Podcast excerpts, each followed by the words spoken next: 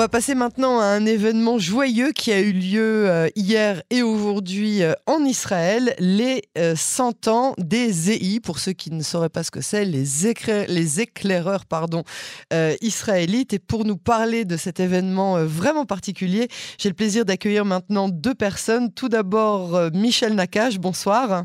Bonsoir. Et David Sultan, bonsoir. Bonsoir.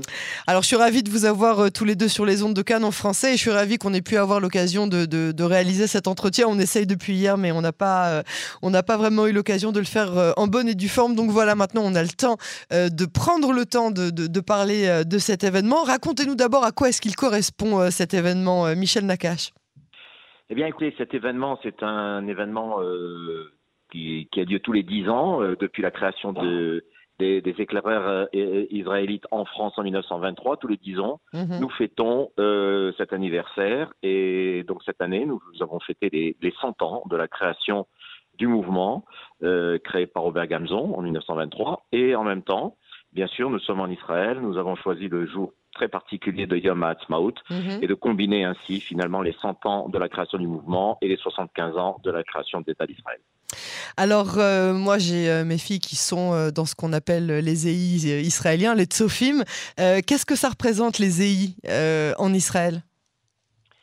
Alors, les EI en Israël, c'est d'abord une longue histoire.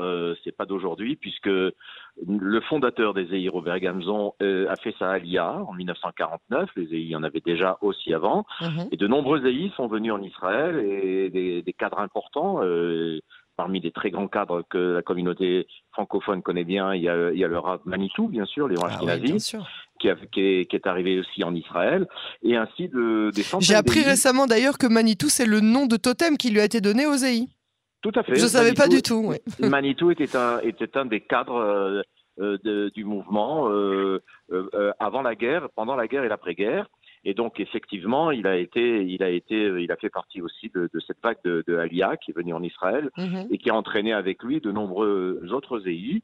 Et depuis euh, des décennies, ben, nous avons chaque année de, de nombreux EI qui arrivent en Israël. Donc les EI en Israël, c'est une, c'est une grande famille, une grande communauté de plusieurs centaines. Nous étions 1300 aujourd'hui.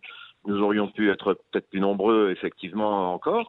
Et, et c'est une, bah, c'est une famille qui s'enrichit chaque année avec des anciens que je représente personne particulièrement, mhm. et puis euh, et puis David Sultan qui est, qui, euh, qui s'occupe plus particulièrement de l'association des actifs, c'est-à-dire des, des, plus jeunes.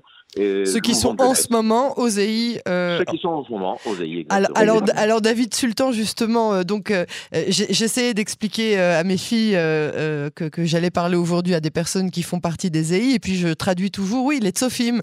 Mais alors c'est pas vraiment la même chose, hein. même si c'est le, le, même état d'esprit, c'est pas du tout pareil, n'est-ce pas?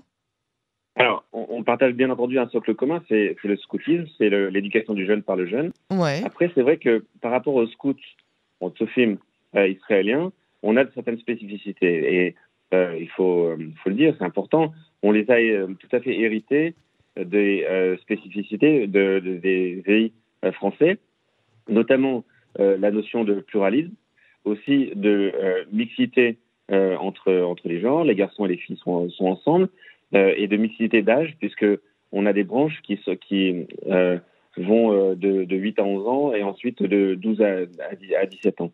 alors que les tsofim en Israël sont quand même beaucoup plus on va dire organisés par, par âge, les garçons et les filles sont pas nécessairement ensemble, et les religieux et les non religieux ne sont jamais ensemble. Donc, on, est on a une spécificité qui qui est d'être très fédérateur. Et ça, c'est un, élément très important pour nous, puisque on a envie et on, on travaille vraiment à chacune de nos activités et à nos, aux camps qu'on organise aussi bien en Israël qu'en France d'ailleurs, euh, de rassembler et d'avoir tous ces jeunes euh, euh, ensemble pour qu'ils grandissent ensemble et qu'ils apprennent à vivre ensemble.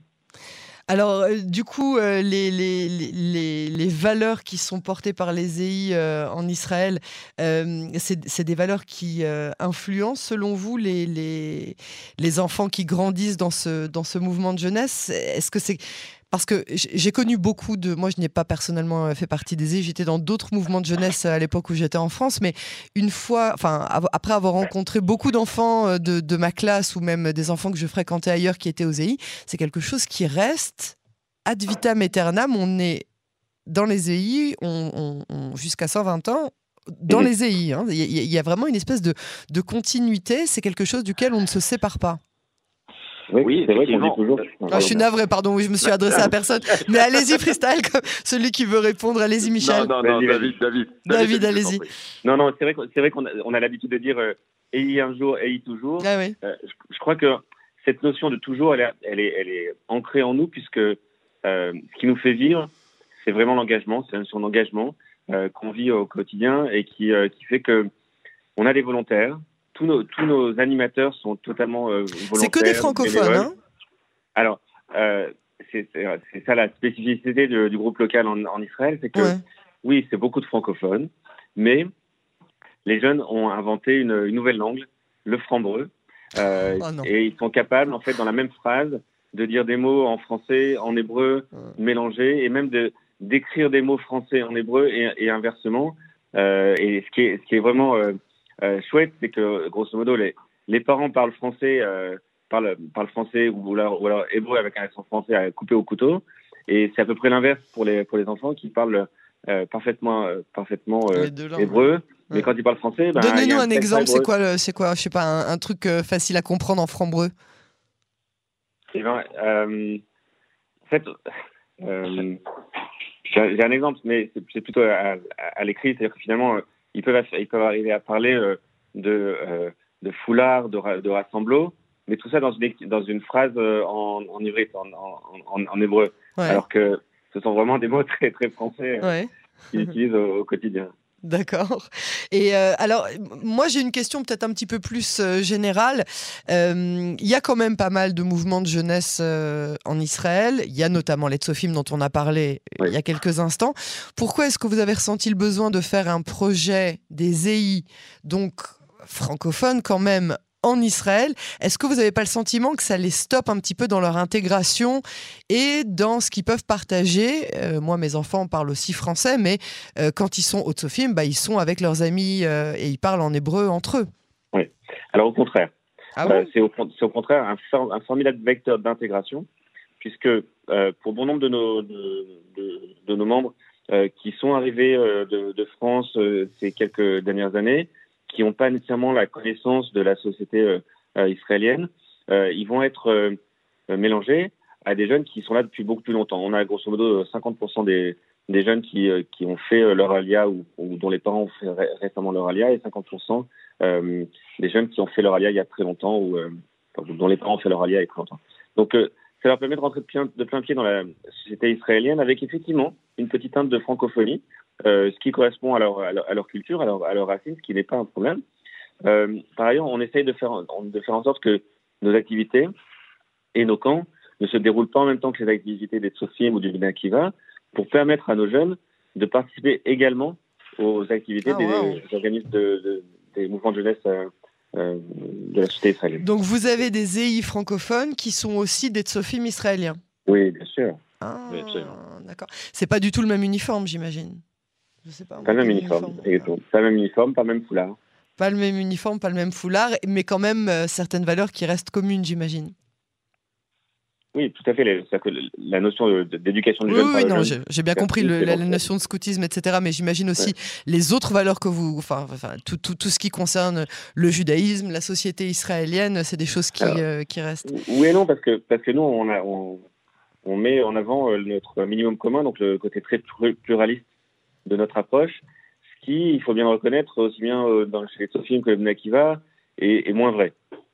Et c'est peut-être aussi pour ça que nos jeunes qui s'y sentent, euh, sentent aussi bien. Ouais, ouais. Alors, pour terminer, dites-nous en, quelques mots, qu'est-ce qui s'est passé pendant cet événement qui a duré plus de 24 heures, hein, si je ne m'abuse mmh. Oui, bah écoutez, on a on a démarré hier comme euh, comme euh, comme euh, tout ce qui s'est passé en Israël. On a fait un passage de Yom HaZikaron à Yom HaTzmaut puisque on a effectivement fait les, les, les, le protocole habituel que l'on connaît en, en, Israël de ce passage. il y avait déjà 200 ou 300 personnes hier qui étaient réunies. On a bien sûr fait euh, un défilé, une grande veillée, parce que les EI, ça chante beaucoup. Euh, on a fait un grand feu, on avait l'autorisation dans ce centre magnifique de Nessarine. D'ailleurs, on, en profite pour remercier euh, ceux qui nous ont proposé ce centre et qui Ouais. nous l'ont pas offert, mais ils, Mis à ils nous ont disposition. tous, Mhm. ces, tous ces moyens du CAC, c'est le KKL qui a vraiment euh, été un, un grand partenaire pour nous dans, dans ce projet. Et donc on a commencé à faire ces, ces festivités hier, à danser, à chanter. Mhm. Euh, et puis il y a des gens qui ont dormi sous la tente. Euh, on était en pleine nature euh, et c'est assez froid. Et- mais il y avait une très grosse ambiance. Ce matin, petit déjeuner. Et puis on a commencé la journée avec euh, euh, différentes activités, un TKS de drapeau, euh, des rassemblements, euh, des ateliers de, de réflexion. On avait bien sûr des macabiades. On avait. euh, Vous avez réussi à faire tout ça en barbecues. 24 heures Eh ben, on a fait tout ça en 24 heures et tout le monde était content et tout le monde est arrivé avec son barbecue toute la journée. Et puis en même temps, on a fait euh, très belle cérémonie de, de clôture. Ouais. Euh, on avait la chance aussi d'avoir le, le consul euh, qui nous a fait l'honneur de le consul de, général de Tel Aviv qui nous a fait l'honneur de venir bien sûr euh, nous rejoindre et d'autres personnalités. Donc ça a été vraiment une journée entière, pleine, réussie, euh, bien sûr dans la chaleur parce qu'il fait très très chaud aujourd'hui. Ouais. Euh, on était très heureux et, et on a des témoignages de, de tous les participants ravis de ces retrouvailles, de cette joie, de cette envie d'être ensemble. Et bien sûr, on sait, on doit tous se retrouver euh, dans un grand rassemblement qui va avoir lieu en France au mois de juillet pour les Ah. 100 ans euh, Wow. des veillées en France. Voilà. Et, et, et ça, c'était euh, un avant-goût un petit peu aussi de, cette, de ce qui nous attend pour la suite. Donc Voilà. rendez-vous au mois de juillet. J'espère qu'on aura l'occasion d'en Pour les reparler. Français qui nous écoutent et ouais, ouais, rendez-vous au mois de juillet dans le, dans le, dans le Médoc, près de Bordeaux. ah, un grand rassemblement de plusieurs milliers, plusieurs milliers d'EI en France, voilà, pour les 100 ans. Fabuleux. David Sultan, Michel Nakache, merci beaucoup euh, pour avoir, euh, nous avoir donné euh, le sourire et avoir partagé avec nous cet événement particulier de, de l'anniversaire des 100 ans de la création de ce mouvement qui est vraiment particulier, les EI. À très bientôt sur les ondes de Canon merci français. beaucoup. Merci, merci. merci beaucoup. Merci, Au revoir, à bientôt.